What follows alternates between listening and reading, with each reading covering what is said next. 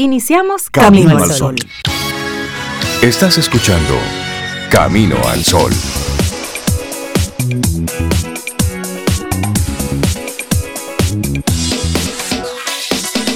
Buenos días, ¿cómo están? Hola Rey, yo estoy muy bien, gracias. Buenos días para ti, para Cintia, para Laura, Sofía y todos nuestros amigos Camino al Sol oyente. Yo estoy bien, gracias.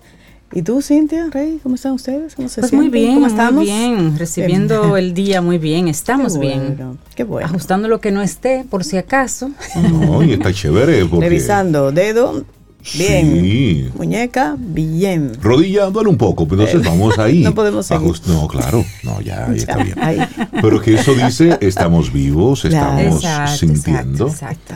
Es que si no existiera el dolor, imagina, es la forma que tiene el sistema nervioso de decirnos, hey, a eso hay que prestarle atención. Sí, sí, eso sí. Atiéndanme. Para eso sirve. A veces duele más de lo necesario, que con un poquitito uno se entera. Pudiera, ser más discreto. discreto pero, no vamos a quejarnos de esa parte. Por así arrancamos nuestro programa en este martes, en el que queremos hacerte una invitación a que no te molestes tanto contigo. Si cometes un error, bueno, sácale provecho a eso, pero suelta el látigo. Ay, sí. No te castigues tanto. Ay, yo hacía eso, Rey. Sí. Ay, ay, ay. Sobeida, ¿y qué hiciste ahora? Pues, conmigo misma, esas conversaciones. Ay, yo era dura, muy dura conmigo. Eso es un tema, pero he mejorado bastante. Ya me doy cariño. Ya te das cariño. Mucho. Y te das tu, tu mimo. Mi pasadita de mano, claro. mira, me cuido, esto no nos salió tan bien, pero, pero esto sí. Sí, sí, sí, sí, sí. Así es que hoy a eso te queremos invitar. Y, es bueno repartir también. Hay gente que da el 100% al otro o a la situación. No, no, no. 50-50, la mayoría de las veces. Sí, no, yo hice lo que tenía que hacer, pero bueno, falló tal o cual cosa. Ya. Sí. Y a veces, a veces somos eh, duros con nosotros, pero la misma circunstancia, la misma reacción y todo, lo tiene un amigo tuyo. y es diferente, tú lo ves diferente. Y no, pero no te preocupes, eso no fue gran cosa, tranquilo. pero eso mismo lo haces tú y entonces te castigas. sí, somos duros, pero no. Estamos en confesiones aquí. No, lo que pasa es que. no te no te molestes tanto contigo, porque se supone que hacemos lo mejor que podemos con la información que tenemos en el momento. Claro. Y sabes que mucho de la, de la molestia que a veces vamos arrastrando por las calles y que luego la manifestamos con otros, es con algún nivel de frustración que tenemos por algo. O no salió bien un negocio, o no salió bien alguna relación que teníamos y estamos entonces por la calle con esa conversación interna ahí Terrible. Diciéndonos a nosotros de todo. Entonces alguien hace algo que nos molesta, entonces se convierte en esa gota que derrama el vaso. Así es. Pero era un pleito conmigo lo que yo tenía, que luego llegué a manifestarlo. Claro. Entonces, como estamos viendo unos tiempos de tanta agresividad en las calles y en los hogares, bueno, pues es invitarte a que seas benévolo contigo. Cuida lo que te dices, cómo te dices esas cosas. Porque luego sin, óyeme, es que de tanto rumiarlo, de tanto conversarlo, llega un momento en que simplemente sale fuera de nuestro. Claro. Y entonces... Y te lo crees. Terminas diciéndote tantas cosas que realmente te lo crees. Y también cuando llegan las buenas oportunidades. sí, sí, las que no son buenas. las que no son buenas. Y cuando llegan oportunidades reales o momentos para tú valorarlos de verdad, valorarte de verdad, pues lo pasas por alto. lo tienes tan integrado en el sistema que no eres bueno, que no eres lo suficiente, que no eres, que no eres, que se te olvida que sí eres. Y todo lo que sí eres. Es cierto. a darnos cariñito hoy, a darnos ese, Amor y cariño. ese cuidadito, sí, decirnos cosas lindas. Así es. y así arrancamos nosotros nuestro programa Camino al Sol, recordándote que conectamos a través de estación 97.7 FM y también nuestra página web caminoalsol.do. Nuestro correo electrónico hola arroba caminoalsol.do y nuestro número de teléfono 849-785-1110 todas las coordenadas y mandar un gran abrazo a las personas que desde Estados Unidos, diferentes puntos, desde México, desde Ecuador, desde Perú, desde Bolivia, desde Nicaragua, desde Argentina, desde Chile, conectan con Camino al Sol. Gracias. Gracias por encontrarnos y por sintonizarnos y escucharnos ahí y calcular las diferencias horarias muchas veces, porque no todos nos escuchan en diferido, muchos conectan con nosotros en vivo. Así, que gracias por ello. Bueno, pues arrancamos nuestro programa. 7, 7 minutos en la mañana. Tenemos mucha información. Eh, invitados que estarán compartiendo con nosotros muchas informaciones. Así que quédense con nosotros y busque su café. Porque los titulares, bueno, están, están están ahí. Laboratorio Patria Rivas presenta En Camino al Sol, la reflexión del día.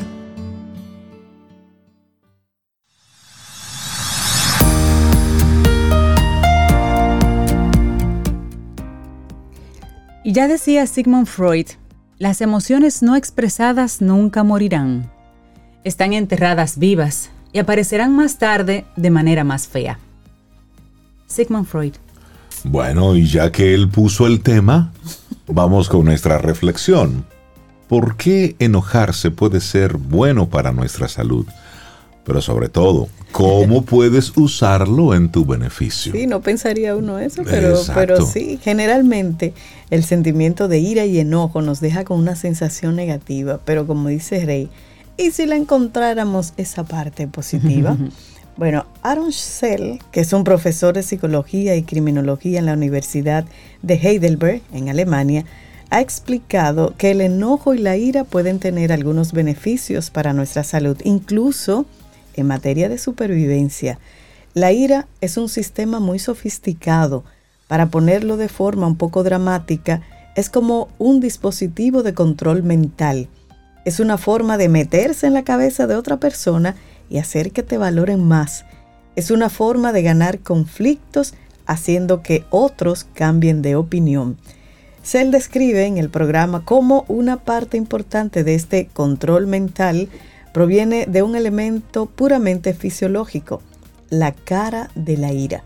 Según el experto, cuando uno está enfadado, la ceja se vuelve más marcada, el grosor de la mandíbula aumenta y las fosas nasales se ensanchan.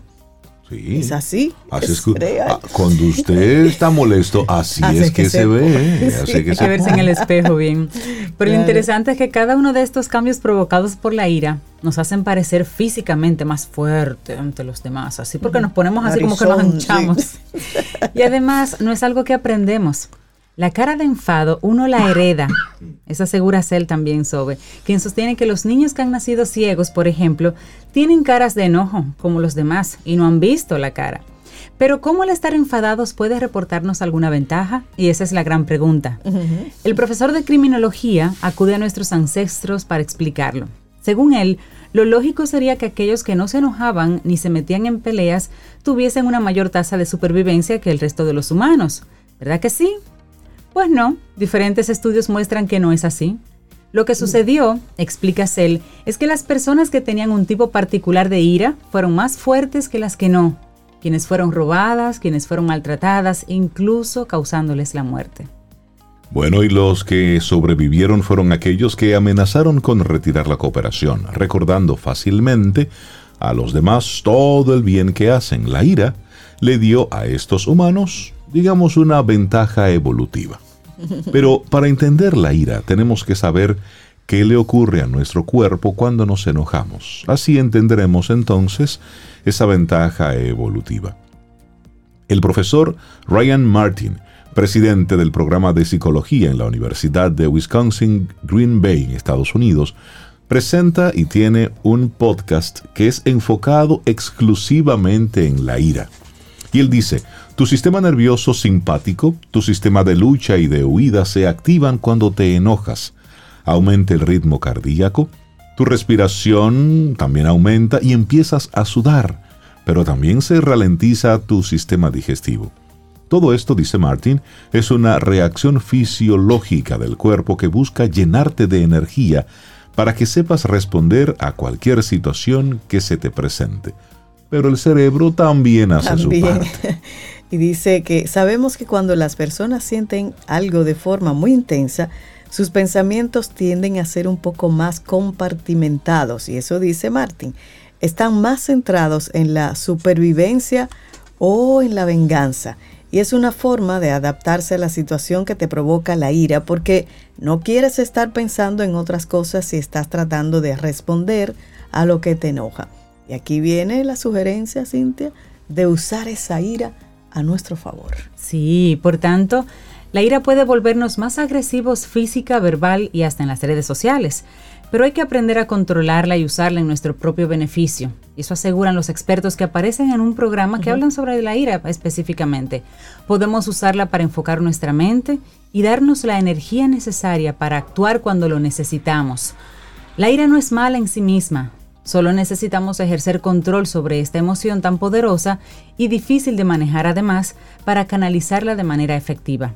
De esta manera, evitamos abocarnos a una espiral sin fin de ira y agresión. Y este es un artículo que sale en BBC en español que quisimos compartir hoy aquí en Camino al Sol. Laboratorio Patria Rivas presentó En Camino al Sol la reflexión del día.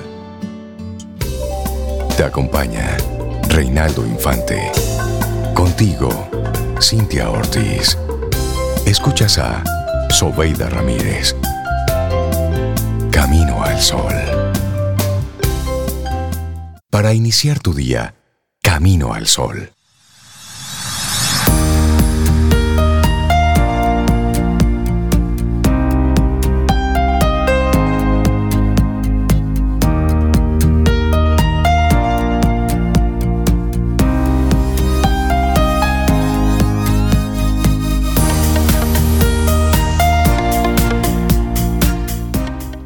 Me encanta esta frase. Es de Robert Brault y dice, nunca dejes que tus emociones gobiernen, pero siempre déjalas testificar. Déjala que hablen. Es que con las emociones usted no puede.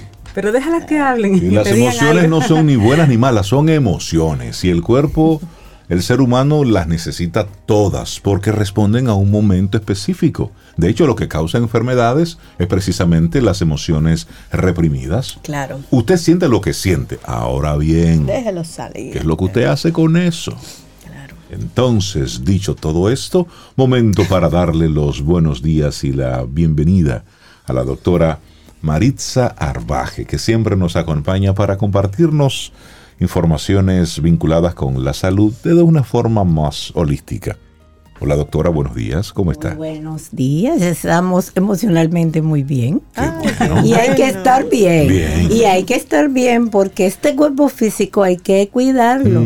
Usted cuida su carro, le echa buen combustible, lo lleve a chequear cada 14 mil kilómetros. Ah, ¿Y pues cuántos kilómetros usted tiene que no chequea. El motor de arranque que se llama el corazón, el carburador de su cuerpo? ¿Dónde está la bomba de inyección de tu cuerpo? Y, este tema eh, es apasionante, como sabemos, y como estamos aquí en el lugar más vitaminado del espacio República Dominicana y que el sol nos ilumina a pesar de que está nublado, resulta que tenemos que tomar conciencia de lo que nos está pasando.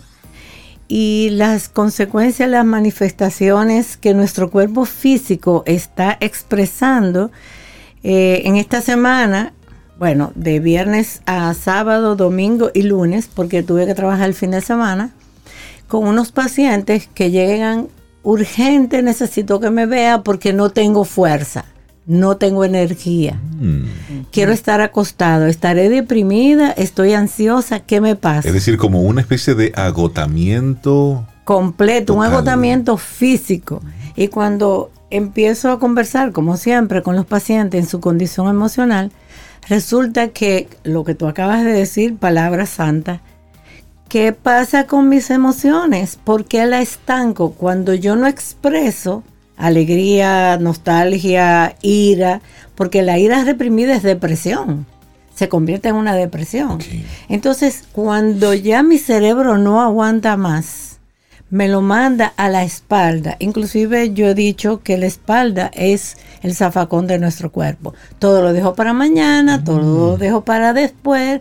Eh, tengo que divorciarme, pero voy a esperar que se arregle. Tengo que bajar de mm. peso, pero eh, el lunes voy a entrar al gimnasio. Posponemos, posponemos. Y resulta que nuestro cuerpo emocional le transmite a nuestro cuerpo físico, porque no solamente tenemos el cuerpo físico, sino el emocional, el espiritual, que el cuerpo físico es el push de todos nuestros cuerpos y coge todos los golpes que le damos porque, por favor, no es bueno que hablemos de ayer, pero ayer algo bueno sucedió. Estamos vivos, hay unas condiciones que hay que estar positivo. Sin embargo, con la cultura del maltrato que no hemos desarrollado durante la infancia, la adultez y todavía seguimos, no entendemos que nuestro cuerpo nos sigue hablando, estamos agotados y entendemos que es o falta de vitamina o falta de ejercicio, aunque pudiera ser, pero que resulta, tenemos que entender que el único cuerpo que tenemos es el que tenemos en este momento y este cuerpo hay que cuidarlo. ¿Qué pasó ayer? Bueno, no importa en el buen sentido de la palabra, pero sí debemos reforzar aquellas cosas que nos dieron un resultado de salud, como decimos de este lado, porque los orientales lo que hablan es de bloqueo energético, no hablan de enfermedades. Inclusive tenemos enfermedades de este lado que ellos ni la conocen. Entonces, por ejemplo, la depresión. En Oriente no conocen la depresión. Pero el bebé desde que está en el vientre de mamá, desde que empieza a gatear, le ponen tai chi, yoga, respiración, meditación, porque tenemos que entender que somos un cuerpo energético con un cuerpo físico.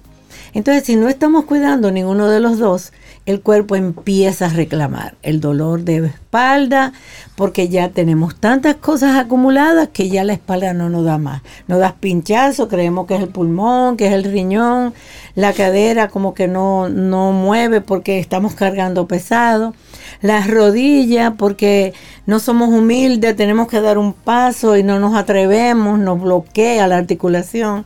El codo cuando nos duele es que tengo que dar y debo recibir. Entonces todas esas emociones que no las reprimimos se manifiestan en el cuerpo físico porque el mental ya no aguanta más y se lo transmite.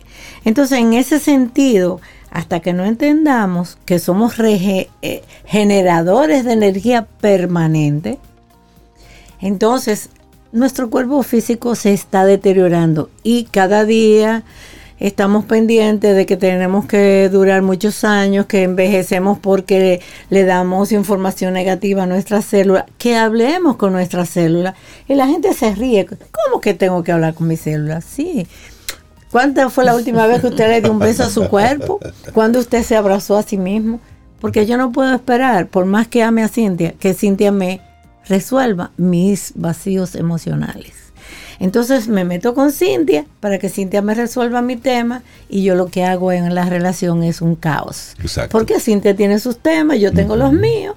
Entonces juntas explotamos. Exacto, y ahí es que está la empresa, ahí es que está la relación de pareja, ahí es que está todo, porque relación es todo lo que yo me vinculo. Entonces yo tengo una relación con ustedes tres, yo debo traer algo positivo y los paqueticos míos en casita que lo sigas resolviendo porque somos responsables de nuestros actos y a veces eh, hacemos una acción y las consecuencias no la queremos ver. Entonces, por ahí se dice que venimos a la tierra a ser felices, pero como que no resolvemos nada, todo, bueno, pero ¿qué hice ayer y qué tengo que resolver hoy? ¿Y por qué mi cuerpo físico está sufriendo tanto? cuidado, la naturaleza está bien bravita y estamos muy contaminados y hay cosas externas que no la podemos resolver. Ahora bien, si yo estoy en armonía, ¿y qué es armonía? ¿Qué es calma? Que yo tengo una conexión con mis tres cerebros, o sea, el cerebro que piensa, el cerebro que siente y el cerebro que actúa, que es el intestino. Entonces, cuando yo estoy en armonía, yo puedo pensar un poquito más tranquila y no sigo dañando mi cuerpo físico. Pero ya tengo 30 años, tengo veintitantos, 30, 35 años. Te está poniendo vieja, mm. ya te está saliendo una arruguita, ten cuidado. Entonces empezamos a recibir informaciones negativas. Y a ponerle etiquetas a todo lo que nos ocurre. Exacto. y asumir que llegar a cierta edad implica Exacto, una degeneración. no, y que, que si te casaste, que si tiene hijo, que cuando es el nieto, que te empiezan a exigir una serie de resultados. Exacto. Entonces, eso que acabas de apuntar es sumamente importante porque va a depender de la autoestima que yo tengo con la presión que estoy teniendo con la sociedad. Y voy a decir algo, si hay algo que tiene presión social y emocional, es los alimentos. Las personas van a los restaurantes y miran a ver qué es lo que tú pediste, a ver tu estatus económico o en los carritos en los supermercados, porque yo lo he visto. Pero eso no es. Y por eso cuando yo trabajo el área de nutrición, yo no le pongo ningún régimen alimenticio a ningún paciente porque yo no creo en dieta. Ahora, ¿qué te siente bien? ¿Qué te aligera la digestión? Y cómo podemos administrar, organizar tus alimentos. Pero primero yo tengo que ver la desnutrición emocional que tiene el paciente.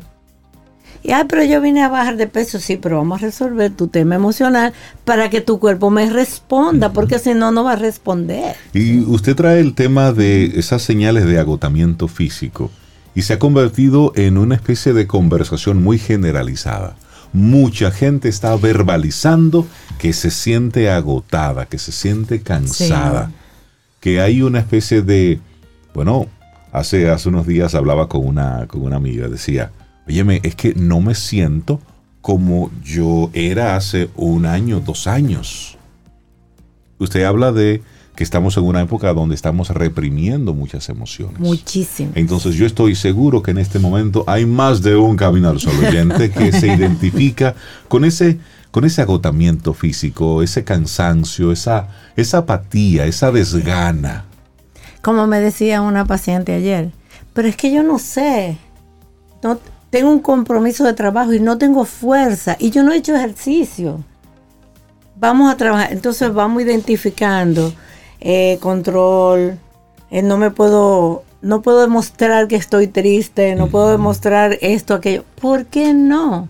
¿Por qué no podemos hacer auténtico? ¿Por qué el miedo de decir, oye Reinaldo, yo no me siento bien? Es decir, que la, clave número uno es mostrarnos vulnerables. claro. óyeme, sí, Pero la gente lo hace en un ambiente de, confianza porque lamentablemente se, se, juzga tanto y en el ambiente laboral es tan competitivo que realmente tú mides mucho lo que dices y lo que expresas. O minimizan lo que sientes, que a veces Exacto. Entonces llega un momento que tú no te puedes expresar. Sí. Entonces, Hay que buscar la vuelta para expresarse en, un ambiente, digamos, de seguridad, con una persona específica, de confianza, donde, donde no haya un juicio, para que la persona suelte y se libere. Mira, eh, yo pienso que una de las cosas que tenemos que tomar en cuenta, más que medicina y más que hacer una serie de cosas, es encontrarse consigo mismo. Cuando yo le pregunto a los pacientes, háblame un día tuyo. Eh, me levanto, le hice el desayuno, el marido se fue, la mochila, no sé qué, porque ya comenzaron las clases. Y yo le digo, ¿cómo es que tú te llamas? Yo sé cómo se llama. Fulana. Eh, perdón, ¿cómo es que te llamas? y la pongo en alerta. Fulana. No, no, no, no. No hay mejor música, y ustedes me corrigen, sobre todo Sobe no hay una música más hermosa para el alma que tu, tu nombre. Pero como digo mi nombre, Marixa. no, yo soy Marixa. Y me siento como tal. Pero tengo que corregir cosas. Y mis vacíos emocionales yo no se los puedo dejar a nadie. A menos que no sea un terapeuta. Porque si no tengo una buena autoestima, si yo no me autovaloro, no es que tengo que estarlo publicando. Y cuando yo digo yo, digo todo el mundo. Y no dejar mis sueños. Porque si hay algo importante que no envejece el cerebro, son las motivaciones de sueños. Que no se den, no importa, pero están pendientes a los sueños. Yo sueño con ir a la loma, yo sueño con ir a la playa. ¿Por qué no? Con una voladora, una funda de paquete y vete a la playa. ¿Por qué no me atrevo a hacer algo diferente? ¿Por qué, aunque tenga 90 años, no puedo bailar? ¿Por qué? Porque nos enseñaron que si me reprimo y sufro, voy a llegar al cielo. Mira, el cielo está lleno y ya lo cerraron. Hay una señora de 90 y pico de años, ¿no? Aquí, que está participando en maratones sí, todavía. Me encantó. Bueno, aquí hay una señora de casi 80 que participa también. Es mi vecina. En medio maratón. Sí, a mí me gustaría que ustedes la entrevistaran. Es excelente. Cuando ella llega, nadie quiere participar porque ella se lleva todos los. Tiene medalla. Yo creo que en todas partes. Inclusive ella dice: Estoy entrenando a las 4 de la mañana. Ahí nos levantamos a las 4 de la mañana. Ella va a hacer los 30 kilómetros del, del domingo. Wow. 78 años, y yo quiero que ustedes la vean. Entonces, eso es una motivación para nosotros entender que no hay edad, que el, alma, el espíritu no tiene tiempo, no tiene edad. Y bueno, mi papá dice que él no tiene tiempo que perder. Bueno, no, no, no, que hay demasiado que hacer. Eh, y él siempre tiene un proyecto y siempre tiene un, emprendimiento. Entonces, ¿por qué no analizamos qué me está diciendo mi cuerpo y qué yo debo cambiar. No es que cambie mi hijo ni mi esposo, no, no, no, ¿Qué yo tengo que cambiar? Porque lo que yo hice ayer no lo voy a dañar hoy. Mm. Y algo bueno yo hice ayer, porque no puede ser que en 24 horas usted no se sonrió, no saludó a alguien. Eso no puede ser. Entonces, ¿qué me está diciendo mi cuerpo? Oye, alerta, trastornos digestivos, que no estoy absorbiendo, que no estoy asimilando, las náuseas, ¿qué debo decir? Y no lo mm. digo, porque me duele la garganta, porque tengo que hablar.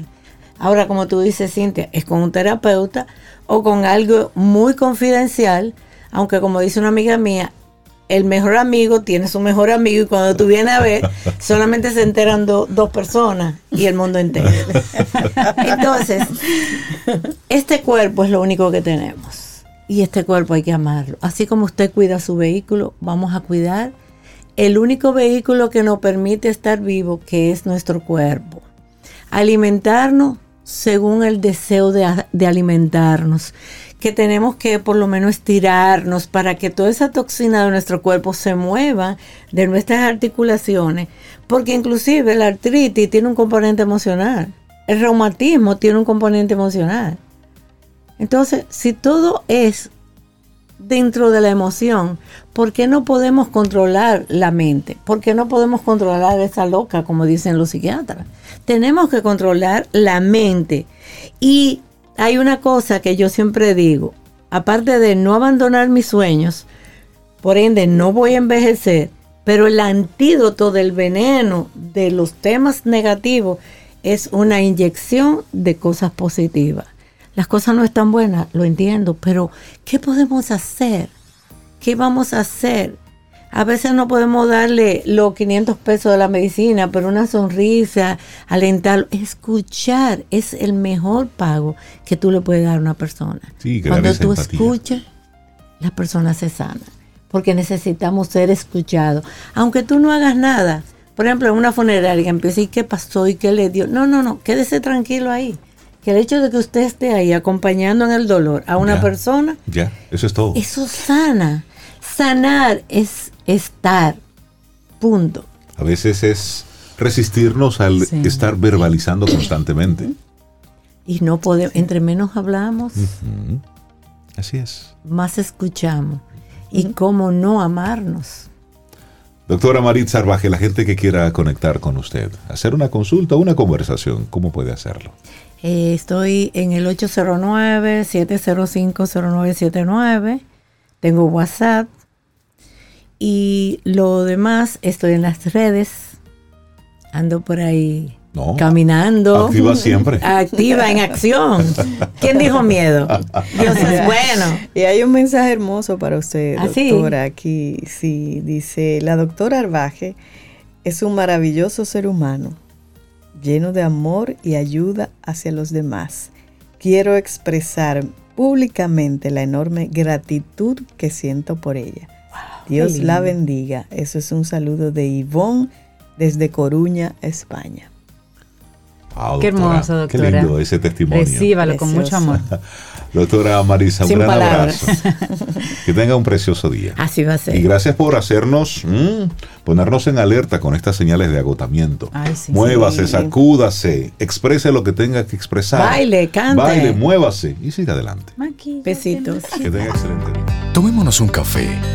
Disfrutemos nuestra mañana con Rey, Cintia, Soveida, en camino al sol.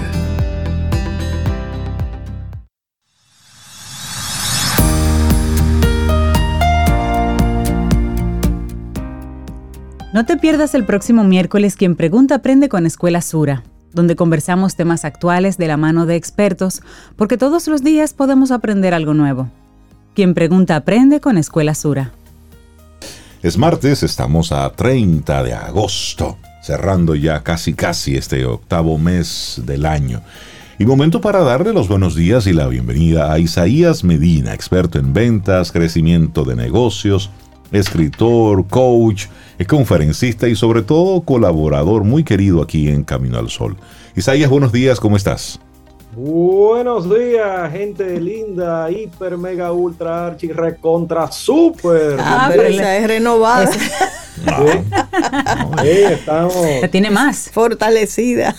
Claro, ya estamos en la recta final, finalizando, ¿qué? 2022. Fresco, me ya se está hablando de fin de año. Así es, así es. Sí, sí. Qué bueno tenerte, Isaías.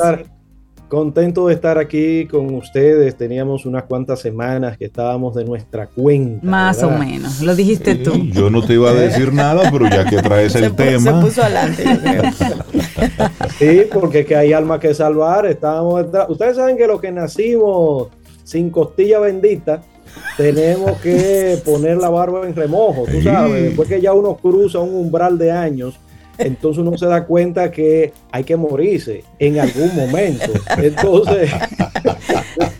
La barba de tuya estuvo tan en remojo que hasta desapareció. Desapareció la barba. Fresco. Sí, entonces nos tenemos que focalizar, enfocar a veces en cosas muy puntuales ahí y dedicarle 24/7 armonizado, tú sabes, con la pareja, con la esposa, con los hijos, el negocio. Eh, pero digamos que hay que poner las pilas bien, bien, bien, bien a punto para que las cosas funcionen. Claro, claro. Y tú que tienes varias aristas. Eh, el, agua hirviendo es a 100 grados que está hirviendo, a 99 está muy caliente, pero no está hirviendo. es a los 100 grados, es así. Sí, es a 100 grados. Es decir, por poner el símil, ¿verdad? Este de, de la temperatura. Es decir, que hay puntos donde hay que echarle leña a lo que uno está haciendo, soplarlo, buscar un abanico, apoyarse de quien sea, para que funcionen las cosas. Porque la historia que nosotros siempre hemos escuchado, sobre todo de hace ya unos 10, 15 años quizás, sobre que los negocios trabajen para uno, eso está muy bien y en el papel suena más bien que el caray. en la práctica cuesta un Perú, cuesta mucho esfuerzo emocional sobre todo. La gente cree que es dinero, la gente cree que no tiene negocio productivo porque le falta dinero. No, como decía el amigo que le dije una vez aquí, de que los problemas no existen, decía el profesor. ¿Cómo va a ser el profesor? No, lo que hay son pocas ideas. Y en ese proceso eh, a veces nos desgastamos porque no se nos ocurren suficientes buenas ideas como para resolver el problema que tenemos enfrente.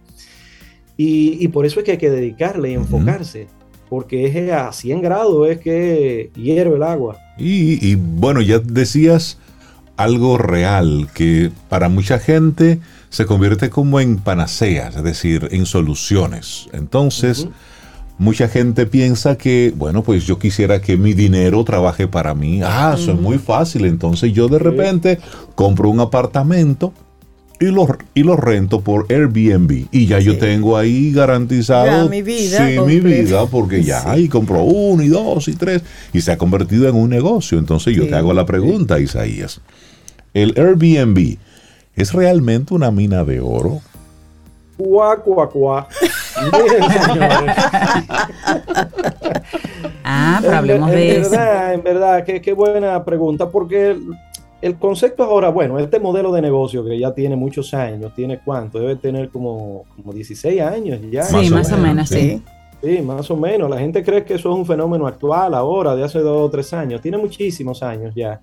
Y, y bueno, aquí ha venido a popularizarse y de repente eh, un inversionista que arranca su, su carrera de inversionista y elige los inmuebles como para desarrollarla, inmediatamente ve el negocio de Airbnb como la opción. Pero el tema es que a veces se analiza poco a eh, para verificar si de verdad la rentabilidad es lo que nos han dicho. Ojo, que la rentabilidad es muy buena. ¿eh? Lo único es que hay que tirar unos cuantos números para verificar si qué tan buena es y hacer las comparaciones. ¿Qué, qué tipo de comparaciones se hace en este modelo? Eh, tú tienes dos tipos de alquileres. Cuando tú compras una propiedad para inversión, tú tienes la opción o de alquilarla a largo plazo, tradicional, contratos de un año, renovables, con un aumento mínimo de la inflación, típicamente un 10%, de manera natural, o ahora, ¿verdad? Está esta nueva modalidad que no existía, se ha venido popularizando, que es el concepto de Airbnb. Entonces, rápidamente uno lo que dice, caray, pero es que por Airbnb yo alquilo 50, 60, dependiendo del precio, ¿verdad? Por noche. Y eh, me da hasta un 40, 50, 60, hasta un 100% más de lo que yo conseguiría alquilándola de manera tradicional. Pero no siempre es así. De hecho, casi nunca es así. Porque el tema pasa más por los costos, hay dos, hay dos, hay dos, dos variables que hay que tomar en cuenta siempre cuando uno analiza esto del el negocio de inversión inmobiliaria. La desocupación que va a tener ese inmueble, eso es segurísimo, sobre todo en las No va a estar todo el tiempo ocupado, es cierto. ¿Verdad? De, de 365 días al año, ¿cuántos días de verdad real, real, real son los que los voy a mantener ocupados? Esa es una de las variables. Y después están los costos. Porque mantener, por ejemplo, un apartamento de una, dos, tres habitaciones, la que tenga de Airbnb, es, es más costoso que mantener un apartamento, eh, digamos, eh, a, largo plazo, de los tradicionales. Por los estándares, ¿verdad, eh, Isaías? Hay, hay unos estándares, unos elementos y utensilios básicos que debe tener el, el, el, hogar, el apartamento, sustituidos cada cierto tiempo para que tengan un, estándar. Eso es gasto, todo eso es gasto. Sí, todo eso es gasto. Entonces, por ejemplo, la plataforma de Airbnb te pone una especie como de, de ellos brillante, eso te ponen a competir con las famosas evaluaciones, ¿verdad? Entonces, un cliente que está satisfecho salió de ese lugar, entonces comienzan a evaluarte varias cosas, que si la higiene, que si la, infraestructura, todo eso te lo evalúan, ¿verdad? Y ahí la gente que va a alquilar otra vez, pues toma en cuenta eso esos comentarios de los eh, inquilinos anteriores. Y por supuesto, ya hay varias categorías dentro de Airbnb, ¿verdad? Entonces, según ese nivel de evaluación, eh, pues también te dan esas preferencias de que tus propiedades salgan primero cuando la gente va buscando dentro de la plataforma. Sí, evidentemente hay estándares para tú poder meterte y, tener un negocio rentable. Pero dentro del análisis, por ejemplo, ahora mismo en el país, como esto va dirigido al turismo, o básicamente, ¿verdad? Gente que va y viene rápido, que es la clave de que tu eh, unidad, tu propiedad, pues se puede alquilar rápido o tener muchos beneficios. Eh, hay que tomar en cuenta las la tasas de ocupación que hay de manera natural, eh, turísticamente aquí. Para que tengamos una idea, nuestro país desde hace que 15 años más o menos, poquito más, ha venido fluctuando entre un 90% de tasa de ocupación, que eso es altísimo, eso es en los meses de mayores ocupaciones, hasta un 58%, que es los meses de menor ocupación, ha venido creciendo, igual es mucho, bastante, ¿verdad? Estamos hablando de 6 millones de turistas, 7 millones. Es un número importante. Un objetivo hace unos años de llegar a 10 millones de turistas, impresionante. Eh, pero bueno, para que sepamos, nosotros ahora mismo en el 2000, eh, ahora mismo al 2022, la tasa de ocupación es de un 64% promedio, es decir, de todas las unidades que hay disponibles, solamente el 64% está ocupada. Entonces, ahora metámosle la gran competencia que hay dentro del mismo modelo Airbnb, porque esas esas ocupaciones típicas es de todo lo que es el turismo, ¿verdad? Pero sobre todo la parte hotelera. Eh, pero hay 53 mil unidades. A julio de este año existían 53 mil unidades disponibles en República Dominicana para Airbnb. ¿verdad? Eso es dentro de Santo Domingo, en, bueno, en todas las ciudades y toda la parte... Ese es un número importante. Sí. Importantísimo. Por eso es que ya ustedes escuchan por ahí, ¿verdad? Los, los, los tambores sonando sobre los impuestos que eh, se le quiere cobrar al dueño de una propiedad que está dentro de la plataforma Airbnb. Eh, hay varios modelos que se están evaluando, creo que ya tienen dos o tres eh, ahí para poder hacer los, los cobros correspondientes. Y eso es un costo adicional que hoy día no se tiene del dueño de negocio de Airbnb. Todavía no está en vigencia, todavía no, pero estará. Porque eh, en asuntos de dinero y de recaudación, todos los gobiernos saben cómo hacerlo. Eh, bueno, eh, bueno, pero esos son detalles, ¿verdad? Muy importantes que si usted tiene la idea de Airbnb, obviamente usted lo, lo, va a meter porque quizá usted hace la comparación y ya tiene experiencia de lo que ha venido usted, bueno, lo alquilé, tengo ya cinco años con este inmueble alquilándolo tradicionalmente, déjame probar con este modelo pero toma en cuenta entonces la desocupación. Le voy a dar unos datos solamente porque por aquí van los números para que ustedes tengan consideraciones. Hay, la mayoría de los apartamentos disponibles para Airbnb son de dos habitaciones. Esa es la mayoría. También hay de una, obviamente, y de tres. Entonces, un alquiler típico, tradicional, de dos habitaciones, vamos a hablar en dólares, es entre 600 y 700 dólares. Ese es el alquiler de un apartamento, digamos, en una zona bien, ¿sí? 600, 700 dólares mensuales. Ahora bien, usted lo quiere alquilar en Airbnb. Como usted no tiene mobiliario, porque eso es vacío, usted tiene ya que meterle un pequeño mobiliario, ¿verdad? ¿Usted sabe cuánto se le puede ir a usted en un pequeño mobiliario? Sin volvernos locos, ¿eh? Entre 15 y 20 mil dólares. Estamos hablando entre 600, 700 mil pesos, un millón de pesos en lo que usted compra la línea blanca, por ejemplo, línea blanca, eso es eh, estufa, nevera, eh, lavadora, ese tipo de cosas. Luego el mobiliario, piense usted, vaya tirando números ahí. Eh, como en un mes típico usted no lo va a alquilar el 100%, ¿cuántos días al mes típicamente una persona o una propiedad de este tipo se está alquilando? Oiga este número, entre 16 días y 20 días. Y eso fluctúa en la capacidad que tenga usted de dar un buen servicio y que mucha gente la pueda seleccionar a usted como su opción para alquilarle por Airbnb.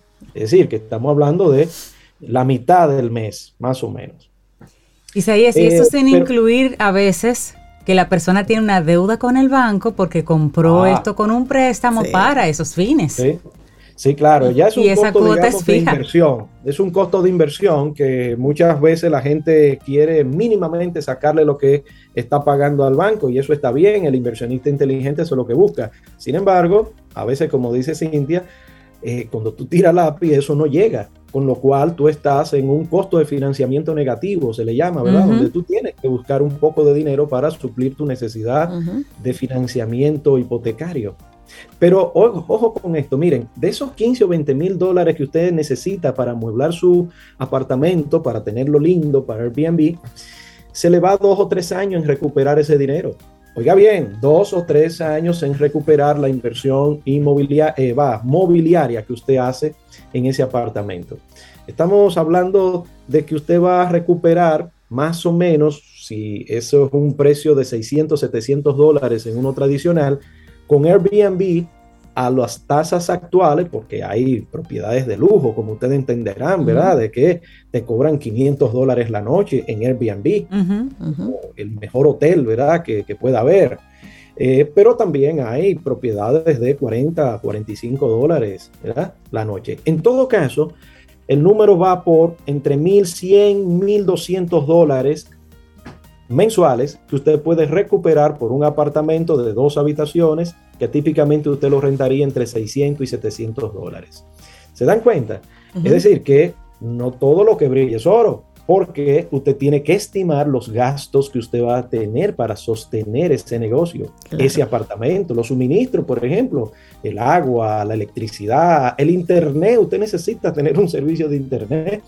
Usted necesita limpiar continuamente.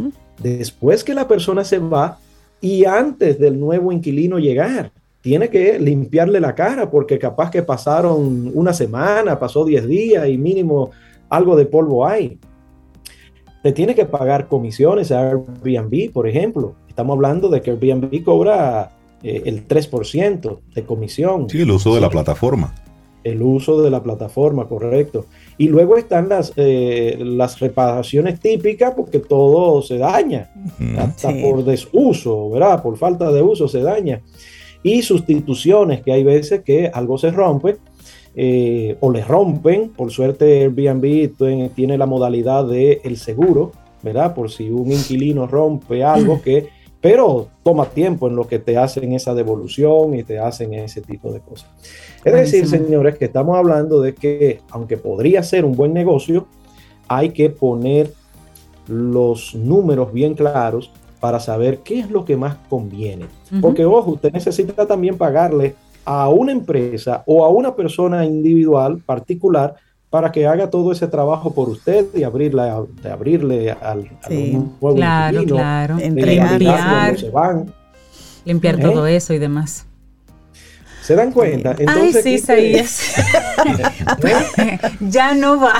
Mentira. Pero sí es muy buena esta, esta conversación porque abre mucho los ojos, porque no todo el mundo se toma el tiempo de hacer esos cálculos. Y ahora mismo la plataforma Airbnb como tal se está volviendo una solución para mucha gente y, y, como una propuesta de valor para muchas. Eh, Pero como propietarios solamente a veces pensamos en esos 40, 70, 100 dólares diarios que voy a recibir, pero, no, veo más no vemos más nada. Así y es, muy válido. Y es una una forma de ver cómo un negocio que empezó de una, de una forma se va desvirtuando. Lo mismo que ocurrió con Uber. Inició con una forma de compartir y ya que yo voy del punto A al punto B, pues recojo a alguien en el camino. Con Airbnb igual, bueno, tengo esta propiedad, déjame, tengo una habitación disponible, déjame rentarla, pero cuando hay tanto en el mercado, pues, eh, bueno, pues el modelo de negocio cambia, definitivamente, y eso es lo que nosotros estamos viendo. Entonces, Isaías Medina, ya cerrando, ¿cuál es tu recomendación para la gente que en este momento está a punto de firmar ese apartamento porque se va a hacer multimillonario. Tiene el bolígrafo suspendido en el aire. ¿Cuál es tu sugerencia? bueno, mi recomendación es que si te vas a meter en el modelo de negocio para ti tipo inversionista, es que te prepares bien, que tomes, que agarres información y la puedas analizar bien para identificar como si fuera un inversionista avesado, un inversionista profesional, que tomes los recaudos, porque es posible, Airbnb en verdad cuando lo comparas con, el, con lo tradicional te puede dar un 20, 40, hasta un 50% más, pero que también veas los contras que hay. Y si estás disponible a afrontar el riesgo que hay, pues le mete ganas. Nosotros tenemos un entrenamiento que recién arrancamos para los que estén interesados y es de cómo aprender a invertir en inmuebles cómo mm. aprender a invertir en inmuebles. ¿Ok? Es un entrenamiento que son unas ocho horas, hay, es presencial y es con lápiz en mano. Bueno, calculadora en mano ya, o celular en mano, ¿sí? Ok, entonces, nada, eso es una invitación para que el que quiera profesionalizarse en ser inversionista inmobiliario. Y la gente que quiera hacer este taller, ¿cómo conecta contigo? Claro, nos pueden llamar al 829-884-3600. Buenísimo. Isaías Medina, experto en ventas y sobre todo una persona aquí en, Camino al Sol, viene a hablar de los dineros. Es decir, de, de, las papeletas. Y hoy desmitificando un poco el modelo de negocio de inversión de Airbnb. Que tengas un excelente día, Isaías. Tomémonos un café. Disfrutemos nuestra mañana con Rey, Cintia, Soveida en camino al sol.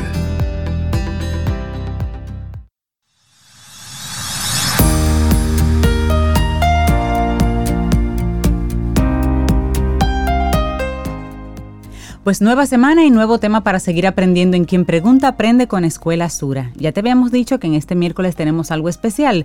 Pues te cuento que es ¿Qué es y por qué es importante contar con un seguro de cesantía? Ese es nuestro tema mañana junto a Elisa Reynoso, líder de autonomía.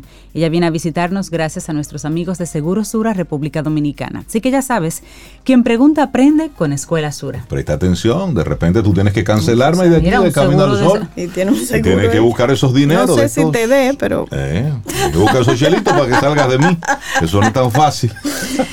un buen producto, un buen producto. Seguimos aquí. Bueno, Isaías Medina nos dejó como con el tema caliente de las inversiones, de los dineros, qué hacer. Nos pusimos en ese mood. Nos pusimos en ese mood. Entonces Isaías le pasa la antorcha a Ramón Lirán, su asesor de finanzas personales, en inversión, que tiene siempre como objetivo, bueno, pues alcanzar la plenitud financiera. Entonces, Ramón, buenos días y bienvenido de nuevo. Buenos días, buenos días. Sí, buenísimo el tema que dejó Isaías. Yo estaba escuchando allá afuera y completamente de acuerdo con todos sus planteamientos. Lo estaba escuchando y decía, así mismo es. dile más. exactamente, dile más, dile más. bueno, hoy nos traes la ansiedad y las finanzas. Es como una especie de matrimonio. Eso va junto. Eso va junto, siempre. Dependiendo, dependiendo. Sí, así es. Y de hecho, eh, bueno, quise venir a cabina para forzarme eh, pues a, trabajar este asunto porque quiero traerme también como, eh, digamos, ejemplo del asunto de la ansiedad. Yo he estado luchando de hace varios años con un trastorno de ansiedad. Y yo creo que muchos de nosotros quizá lo que es, mucha gente nos ve que venimos a la radio, que hacemos cosas en redes sociales y demás, y entiende como que tenemos todo resuelto. Qué vida tan plena. Sí, y no tenemos que luchar con ciertas cositas. Entonces, em, como ejemplo de eso, de la necesidad de, de, luchar con este trastorno, con, este, con estos problemas, y cómo uno puede ir saliendo de ellos. Y en este caso específicamente, que yo trabajo la finanzas, cómo en mi caso, por ejemplo, las finanzas me han ayudado a trabajar este, este mm. problema de, de ansiedad y eh, la traje a mi ansiedad, porque aquí estamos con Porque de las cosas que, que, menos les gusta a ella es exponerse. o mm, sea, salir. Sí, Ay, pero está haciendo un ejercicio interesante. Completamente, completamente. Yo estoy al borde de un ataque de pánico. Lo disimulas muy bien. eh, tengo pues mucho tiempo. Por, abrirte a los caminos sí, Tengo mucho tiempo trabajándolo y, y parte del, del, proceso es ese, es exponerse. Es lo que ayuda bastante. Qué valiente. Ahí estamos, sí. Y cuando, y cuando tú planteas eso de exponerte a aquello que, te da mucha, mucha ansiedad y tú lo haces desde ese ejercicio consciente de debo hacerlo completamente. para poder romper la, la inercia. no hay otra forma de luchar con este tipo de cosas si no es eso es consciente y es un asunto intencional y, exponerse completamente. Qué bueno. Es necesario. ¿Por qué la ansiedad está tan pegada con, las finanzas? Hay dos, yo traje aquí unas cuantas notas que tomé, tanto de mi experiencia como lo que veo ayudando a otras personas. Hay dos razones eh, o dos vías por las cuales se relaciona la ansiedad con, la finanza. Una es eh, provocada por las mismas finanzas y aquí yo dividí en los tres niveles que yo he identificado que la ansiedad y, las finanzas se relacionan. Pero también hay personas, por ejemplo, como yo, que vienen con un trastorno quizá de, ansiedad. que eh, la ansiedad a las finanzas específicamente es simplemente un síntoma adicional que tienes que entonces trabajar la parte de base. Y yo quiero hablar de los dos casos porque incluso en, en esa, cuando tú tienes un trastorno de ansiedad como tal, el manejar tus finanzas también apoya la resolución de, ese problema. Porque te da, te da paz, te da control. Sí, y sobre todo espacio, espacio mm. para poder trabajar la ansiedad. Eh, pero antes primero quisiera tratar lo que son los tres niveles que yo he identificado en los que las la, finanzas lo provocan ansiedad. Bolígrafo, para ver a qué nivel estoy. La, primera es la ansiedad, yo le llamo por inestabilidad o problemas financieros. Entonces mm. aquí es el asunto de que evidentemente si yo no puedo proveer hoy, aquí el problema es el hoy, la incertidumbre del hoy. Si yo no puedo proveer hoy, si yo no tengo ingresos, si yo quedé sin trabajo, por ejemplo, si yo tengo un exceso de deudas y me están llamando constantemente, por ejemplo, y no puedo cumplir con esos compromisos, evidentemente que eso va a tener un impacto emocional eh, y va a provocar muchísima ansiedad. Ese es el primer nivel. ¿Qué hacer en ese caso? Bueno, pues ahí tenemos que trabajar esa parte de las deudas, hacernos conscientes del problema financiero que, que, tenemos, eh, probablemente buscar apoyo en familiares, buscar apoyo en tratar de consolidar esas deudas, tratar de negociar esas deudas y comenzar a trabajar ese, ese, problema. El segundo nivel es el, yo le llamo de ansiedad hacia el futuro o seguridad financiera. Aquí de repente yo puedo proveer hoy, probablemente hasta tengo buenos ingresos y puedo resolver todo lo que tengo hoy, pero me preocupa el futuro. O sea, no tengo activos, no he creado, no tengo ahorro, no estoy creando patrimonio. Entonces comienzan las preguntas de, ok, ¿y si quedo sin empleo? Exacto. ¿Y qué, cómo va a ser mi retiro? ¿Qué va a pasar con mis hijos si yo falto? Entonces, esas son las preguntas y la parte que nos crea ansiedad en ese sentido. Aquí entonces el problema es el futuro. La incertidumbre, del, futuro, del futuro y esto regularmente comienza a destaparse más fuertemente en los 30. Cuando yo estoy ya cercano a los 40, comienzo a preguntarme, tengo familia, tengo responsabilidad, entonces ya comienzo, ok, si yo falto, y cuando yo tenga 50 y no consiga empleo, por ejemplo. Entonces, ahí está esa parte. Aquí el asunto es tratar de organizar nuestro presupuesto para buscar ese espacio del ahorro y comenzar a eh, conseguir ese balance de ir creando ese patrimonio también futuro y educarme en ese sentido. Tal vez mirar Perdón. Por favor, no. Interesante. en ese sentido, tal vez mirar, por ejemplo, membresías que pago que no estoy usando, porque de repente una persona dice, sí, pero como yo si gano lo mismo saco dinero para ahorro? Pero entonces mirar entonces el gasto, si no puedo modificar el ingreso, mirar el gasto y qué de ahí que estoy pagando fijamente, yo no, no necesito en este momento. Quizás estoy pagando un club, pero la verdad no lo uso, no lo necesito, lo hago por un estatus o porque mis amigos son miembros y comenzar a recortar ahí y, y usar eso inteligentemente de verdad para el ahorro, no para gastarlo en otra cosa otra vez. Sí, la gente, por ejemplo, yo siempre digo eso, o sea, claro que tú tienes que estar buscando forma de, de aumentar tus ingresos, pero lo primero en lo cual tú puedes accionar es tu gasto. Sí. O sea, es lo primero que tú puedes accionar. Entonces, no vas a poder accionar si no tienes un presupuesto. Y mucha gente le tiene miedo al asunto, de hacer un presupuesto, que eso me va a limitar, que entonces me voy a cohibir. No, la idea no es cohibirte, es ser inteligente con tu gasto y dirigirlo a lo que a ti te entrega valor. Es ir a ver en qué estoy gastando y si me doy cuenta, yo siempre hago la referencia de que el cafecito con la comadre, que al final ni lo disfruto porque vive chismeando y no estoy gozando ese... Me estresa. bueno, perfectamente eso lo puedo dirigir a otra cosa, entonces que sí me entregue valor a mí. Pero eso no lo voy a poder hacer si no me siento a ver mi presupuesto, si no veo dónde estoy gastando para hacer ese espacio.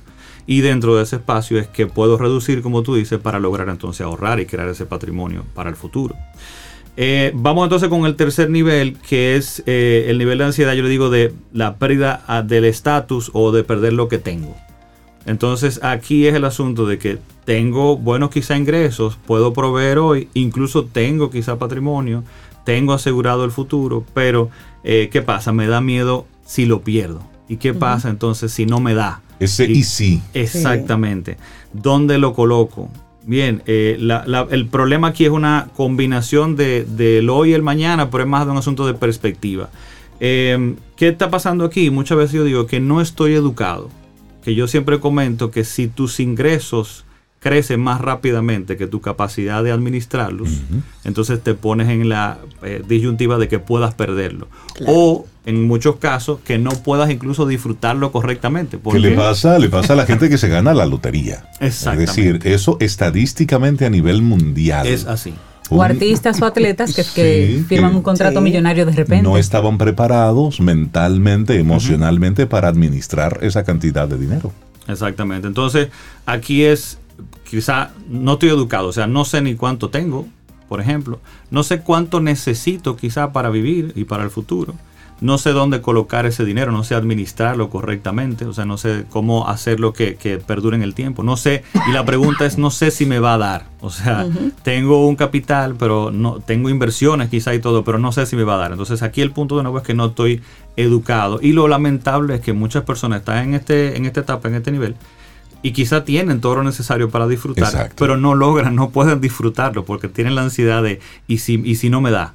¿Y si qué pasa esto? Entonces no conozco cómo administrarlo y no lo disfruto como tal. En ese mismo renglón, es muy común tu ver en las redes, en cualquier lugar, o cualquier persona decir, vive el presente, enfócate en el aquí, en el ahora, el mañana traerá lo suyo. Sí, pero tú conectas con las responsabilidades que sabes que tienes a futuro si estás vivo, porque todo es en ese, en ese si estoy vivo tengo que pagar, si estoy vivo tengo que provocar y, sostener toda una estructura.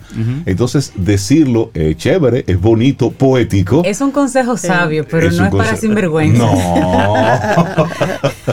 es así, es así. No, y tenemos que lograr ese balance de no ser, digo yo, negligentes con, con nuestro yo futuro, pero también tenemos que lograr ese balance de poder disfrutar hoy, porque también la vida, la vida es hoy. Y los balances no son fáciles. Yo siempre, bueno, el otro día yo hacía la analogía de, de que como cuando te pasan una vara y te dicen, ok, eh, balanceala con un dedo. Tú comienzas a buscar y, y lo encuentras. Buscar el punto de equilibrio. Pero la vida agarra y te dice, ok, ahora toma esta. y te la va cambiando. Entonces es un constante buscar ese balance. No lo vas a encontrar, no hay el punto ideal. Siempre vas a estar bailando entre las dos cosas y tienes que entender que esa es la vida y que es así.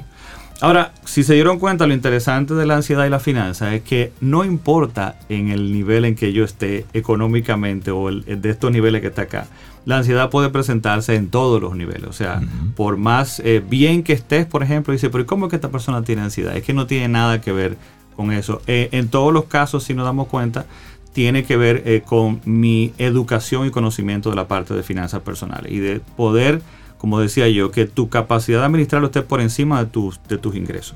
Si en algún momento sobrepasa, no vas a poder disfrutarlo o administrarlo correctamente y te va a dar entonces ansiedad. Este es el problema que tienen muchas personas que comienzan a invertir en la bolsa en Estados Unidos o invertir localmente en la bolsa, que viven pendientes de las inversiones y demás y muy asustados. De nuevo, falta quizá de educación en lo que estás haciendo en ese sentido. Eh, entonces, en todos estos casos, hay que analizar primero si la ansiedad viene por el problema financiero o es al revés un problema de ansiedad que se está reflejando en el problema en las finanzas. En ese otro yo decía que en mi caso, eh, a mí las finanzas o manejarlas adecuadamente y crear ese plan a futuro me ayudó y tiene que ver mucho con que todavía se le tiene, aunque hemos, avanzado muchísimo, pero se le tiene como... Eh, se, no se entiende quizá la importancia de la salud mental y cuando una persona está hablando de que necesita un espacio para poder trabajar, qué sé yo, esa parte y, sanar y demás, eh, o le da vergüenza hablar en el trabajo, por ejemplo, de eso, o el mismo trabajo muchas veces quizá no entiende la necesidad de esa persona tener un espacio. Eh, nos da vergüenza tener que, qué sé yo, a, la gente siente como culpabilidad en tengo que ir al médico, tengo que pedir un permiso para el médico, tengo que ir a terapia, tengo que buscar un espacio para, señores, para hacer ejercicio, para el ocio, para la socialización, eh, para todo esto, para educarme, para leer. Entonces, eh, ahí en, mi vida, o sea, me apoyó muchísimo el tener la capacidad de tomar decisiones. O sea, yo lograr tener esta estabilidad financiera para poder tomar decisiones de vida, dejar el empleo si tuve que dejarlo, pero quizá no tienes que dejarlo, sino que simplemente no estar en una posición de vulnerabilidad te permite eh, decir, hablar con tu jefe, hablar en tu trabajo, tener esa apertura y no tener ese miedo de decir, te estoy pasando por un problema y necesito el espacio para trabajarlo. Y sobre todo asumirlo, como tú muy bien lo has mencionado y lo has hecho, con la responsabilidad que se amerita. A veces permitimos que la vida nos va poniendo una serie de agendas. Otros nos van poniendo temas, nos van poniendo agendas y entonces terminamos haciendo todo lo que el otro entiende que debía hacer. Y uno por la responsabilidad, el compromiso, nos vamos relegando a un segundo, tercer, cuarto plano. Hasta que llega un día que hay algo que detona. Hay un detonante. en, el, en el caso de muchas personas eh, fue la pandemia, lo sabemos. o sea, fue un momento difícil tanto eh, por el miedo que tenía todo el mundo de si íbamos a padecer algún problema de salud o algún familiar iba a caer en un problema de salud y luego entonces el problema económico que provocó. Entonces, este fue el detonante, pero muchas veces tiene que ver, yo digo que la pandemia detonó muchísimas cosas, pero ya la sociedad y la carga que tenemos del estilo de vida que tenemos ya venía haciendo un trabajo y venía, venía pasando factura. Totalmente. Y fue simplemente un detonante. En el caso fue la pandemia, pero en cualquier persona puede ser la, muerte de un familiar, un problema de, salud, un problema en el trabajo, quedar sin empleo, puede ser el detonante definitivamente. Sí, algo que te mueva, que te mueva el piso. Definitivamente. Que tú no lo estabas esperando. Pero nada, concluyendo, definitivamente que en todos los casos tener esta estabilidad financiera y trabajar mis finanzas, incluso si, si no es que tengo un problema de ansiedad por las finanzas, me va a permitir el espacio entonces de yo poder ocuparme y dedicar esas horas al día que voy a necesitar, por ejemplo, sin esa, ese estrés de que no estoy produciendo, por ejemplo, porque esta estabilidad financiera me permite este espacio de sanar, de trabajar eso que está, que está, trabajando, que está eh, eh, causándome inconveniente en ese momento. Qué buen tema, Ramón. Gracias por tocar este tema, por abrirte y plantear esto de la ansiedad y las finanzas, su relación y su impacto. porque así como genera mucha, mucha ansiedad, la, escasez, eso también nos detona el que nunca es suficiente. La abundancia también genera ansiedad. Cuando vemos estos grandes casos de corrupción que hablan de miles de millones de pesos, tú dices, pero ¿cuánto, ¿cuánto, es, suficiente, para, una, para una persona? Es decir, aunque se bañen en papeleta todos los días, no les va a dar la vida para consumir y disfrutar eso. Eso evidencia un trastorno, Por supuesto, porque es que está relacionado, porque nunca es suficiente. Entonces quiero más, quiero más, quiero más, quiero más. Y eso es un sinónimo evidente de un tema mental. Eso es ahí, ansiedad y finanzas. Esto está relacionado. Ramón, la gente que quiera seguirte en Yo Puedo Invertir. Claro que sí, estamos en todas las redes sociales como Yo Puedo Invertir y en el blog también mucho contenido gratuito, yo puedo invertir.com. Ahí estamos. Te está invitando como un taller o algo así ya, o ya. Eh, pasó, fue la semana pasada, era una clase gratis que tenemos por ahí, pero también, sí, correcto. y, está bueno. el tiempo para, para invertir, para Siempre. Siempre. Todo el tiempo. Está bueno. pero ahora está como mejor, tal vez. Hay oportunidades muy buenas en este momento para quien inicia. Hay que hablar con Ramón. Ramón siempre tiene esa actitud Mejor invertir que gastar. Ah, por supuesto. Un abrazo, Ramón. gracias. Excelente día. Tomémonos un café. Disfrutemos nuestra mañana con Rey, Cintia, Soveida, en camino al sol.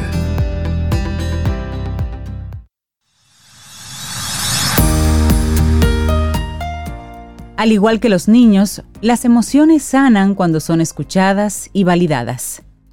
Jill Bolte Seguimos avanzando en este camino al sol. Momento para darle los buenos días a Carlos Torres del Audio Audiología. Carlos, buenos días y bienvenido de nuevo a Camino al Sol. ¿Cómo estás? Muy buenos días, Rey. Muy buenos días, Cintia. Muy buenos días a todos. Buen día, Carlos. Estamos muy bien, contentos de reconectar contigo. Hacía ya algún tiempo que no conversábamos y hoy vienes para hablarnos del Congreso de Fonoaudiología que se estará celebrando en nuestro país en el mes de septiembre. Hablemos de eso. Muy buenos días. Pues sí, tienes toda la razón. Eh, después de muchos años de bregar en una profesión que es multifacética, una profesión que se llama fonoaudiología que cuando uno lo escucha es tan larga de escribir que hasta la gente se le olvida al llegar a la última letra, ¿sí? Fonoaudiología. Resulta que hay una cantidad de profesionales, de entusiastas y de personas deseosas de que eso se lleve a cabo, que decidimos unos cuantos que nos dedicamos a esto hace mucho tiempo, tanto a rehabilitar la audición como a evaluar la voz, algo que de lo cual tú sabes bastante, por cierto, ¿sí? ¿Sabes? no, sé si a reeducarla o a educarla. Vamos a hablar de educarla, ¿no? Decidimos eh, poner en marcha una, un evento, un congreso, que se va a llevar a cabo en la Universidad Católica de Santo Domingo, a quien estamos muy, muy agradecidos, porque ellos mismos ya consiguieron arrancar esa carrera de fonoaudiología mm. para poder colocarla, para poder ponerla en la mente, en el ojo, en el punto de mira. Excelente. No solo de personas profesionales que tienen una cierta relación, sino para darla a conocer, porque es una necesidad tan grande que tenemos en la República Dominicana. Y déjame decirte algo, Reinaldo, y es una oportunidad, tanto laboral, tanto laboral para muchísimas personas, como una oportunidad económica para la República Dominicana. Sí, hablemos de ese campo de acción. Bien, fijaros que la, o sea, para empezar, quiero comunicar a todos los oyentes de Camino al Sol que el día 16 y 17 de septiembre, ahí mismito, 16 y 17 de septiembre, en la Universidad Católica Santo Domingo, vamos a llevar a cabo este evento en el que esperamos también contar con tu presencia, Reinaldo. Gracias por la invitación. para que puedas darnos también la visión profesional de lo que tiene que ver con la voz. Pero fijaros que las... Eh, ¿Qué abarca, por ejemplo, la fonoaudiología? E, es, es, es una disciplina que tiene que ver con la salud. Por ejemplo, porque desarrolla acciones preventivas, diagnóstico, orientación, rehabilitación, de toda índole. Que abarca también el área educativa, porque intervienen procesos relacionados, pues por ejemplo, con la adquisición del lenguaje o la estimulación y desarrollo normal, por ejemplo, para que los niños se puedan integrar. Pero también tiene que ver con el área laboral, ¿Por qué? Porque hay personas que están expuestas a riesgo auditivo y de la voz, o personas que viven de la voz. De eso tú sabes bastante, ¿cierto? Y fíjate que hay salidas profesionales, por ejemplo, en el área de la audiometría, del, del ser audiometrista, de evaluar la audición, o de ser un audiólogo, por ejemplo, especificado, específico para niños, o alguien específico para personas mayores, el área geriátrica, o el área protésica, es decir, del área de la audioprótesis. Pero también está el área de la logopedia, las, las alteraciones de la voz, las alteraciones del habla, las alteraciones del lenguaje, las alteraciones de la hipoacusia, de la sordera. ¿Y por qué no decirlo también? Para la docencia, porque puede haber docencia sobre voz, docencia sobre habla, supuesto. docencia sobre lenguaje. Es, es impresionante sumamente amplio. ¿A quién estás, a quién estás eh, invitando, a quién están ustedes invitando a este Congreso de Fonoaudiología? Bien, estamos invitando a maestros, estamos invitando a logopedas, estamos invitando a fonoaudiólogos y fonoaudiólogas que ya ejercen en el país, tanto capacitados en el país como fuera del país. Estamos invitando a médicos, estamos invitando a enfermeras, estamos invitando a estudiantes de psicología o a psicólogos, estamos invitando, ¿por qué no?, a algunos papás o padres, por ejemplo, de niños con implante coclear. Estamos invitando, obviamente, a audiólogos. Estamos invitando a comunicadores. Estamos invitando a políticos que también tienen que contribuir con su buen hacer a que esto se lleve a cabo. Por supuesto. Eh, tenemos la confirmación, por ejemplo, de la doctora Lía Díaz. Ella es senadora y ha sido una de las personas que presentó la ley de audición tenemos muchas ganas que también nos hable sobre esto para que se detecte desde el momento del nacimiento la pérdida de audición de los niños y se pueda corregir. Estamos invitando a fundaciones, estamos invitando a las instituciones del país que han trabajado con tanto a nivel de terapias de habla de lenguaje como también a personas que llevan años trabajando eh, en, pro de los sordos del país. Finalmente, Carlos, las personas que estén interesadas en inscribirse, vamos a recordar que es el día, los días 16 y 17 de septiembre. ¿Es jornada completa? Sí, el día 16, que es un viernes, será jornada completa. La verdad es que esperamos tener a 25, 25 profesionales. Esperamos tener a 25 expertos en las diferentes áreas el día 16, viernes. El día 17 que es un sábado, solamente va a ser en la mañana. Y lo hacemos en la mañana porque pretendemos que todo, eh, o sea, tanto los asistentes como los ponentes puedan también disfrutar de su descanso semanal en la tarde. Las personas, ¿dónde se pueden, exacto, dónde se pueden inscribir? Bien, lo que van a tener que hacer es llamar a Camino al Sol, porque os voy a enviar. lo que voy a hacer es pues, que os voy a enviar dentro de poco, si tú me lo permites, porque tú, como también uno de los ponentes importantes que vas a participar, enviaremos un link y un enlace para que el que quiera se inscriba gratuitamente, porque acabo de decir la palabra mágica, que es la palabra gratis. ¿Sí? La palabra gratis. Y la palabra gratis ayuda mucho cuando uno sabe que va a tener allí a ponentes internacionales y nacionales que le van a instruir sobre la materia y también sobre cómo inscribirse en esta carrera.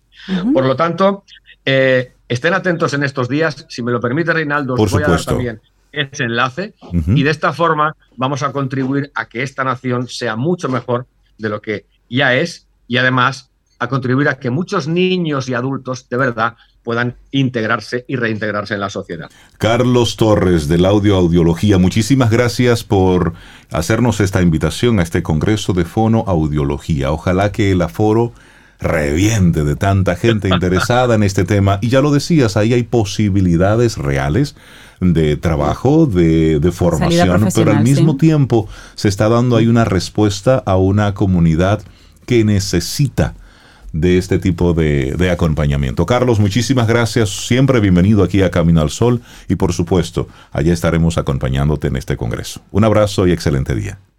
Gracias por vuestro apoyo. Muchísimas gracias. Nos vemos pronto. Así que un excelente día. Igual para ti, Carlos. Un abrazo. Llegamos al final de nuestro programa por este martes, mañana miércoles, y el universo sigue conspirando. Si usted quiere y nosotros estamos aquí, tendremos un nuevo camino. Y esperamos que hayas disfrutado del contenido del día de hoy. Recuerda nuestras vías para mantenernos en contacto. Hola arroba caminoalsol.do. Visita nuestra web y amplía más de nuestro contenido. Caminoalsol.do Hasta una próxima edición. Y pásala bien.